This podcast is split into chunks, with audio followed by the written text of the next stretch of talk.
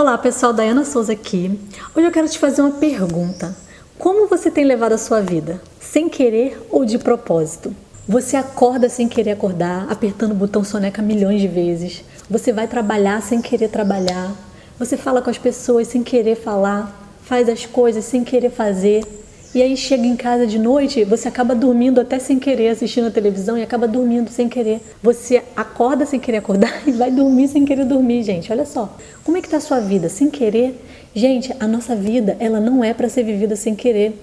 A nossa vida é para ser vivida de propósito. Eu já me peguei vivendo essa realidade de viver sem querer. Eu apertava o botão soneca milhões de vezes, eu não queria acordar. Gente, isso é péssimo. Apertar o botão soneca é dizer para você que não vale a pena viver.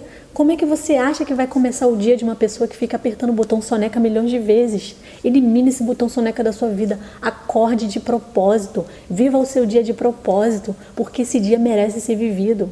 Quantas pessoas hoje acordaram no hospital e você não, você acordou, você está aí com saúde, você tem um dia inteiro pela frente, vai atrás daquilo que você quer, daquilo que você gosta de fazer, corra atrás dos seus sonhos, porque a sua vida ela merece ser vivida de propósito. Então acorde de manhã de propósito, abra os olhos de propósito, beije o seu filho de propósito, converse com as pessoas de propósito, olhando nos olhos, vá trabalhar de propósito, que o seu ofício seja um canal para as outras pessoas, um canal de bênção bênçãos, que você seja esse canal de bênçãos de Deus para alguém, para outra pessoa. Olhe nos olhos dela de propósito, dê uma palavra amiga de propósito. Se olhe no espelho de manhã e diga o quanto você é incrível, o quanto você é uma pessoa maravilhosa. Faça isso todos os dias de propósito, porque a sua vida ela não foi feita para você viver sem querer, ela foi feita para você viver de propósito.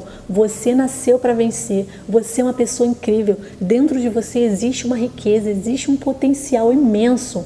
Você só precisa acessar, você só precisa descobrir isso. Então eu convido você a fazer essa reflexão agora mesmo sobre como você tem levado a sua vida, se você tem vivido sem querer ou de propósito. Mas isso não é para você ficar se sentindo culpado, né, arrependido não, porque dessas coisas erradas que a gente faz, a gente não tira a culpa, a gente não carrega a culpa porque ela é pesada demais. A gente carrega os aprendizados. E é isso que eu quero que você aprenda. Aprenda com isso que passou e a partir de agora você mude. Você seja aquela pessoa que vai fazer as coisas de propósito, porque a sua vida ela merece ser vivida de propósito.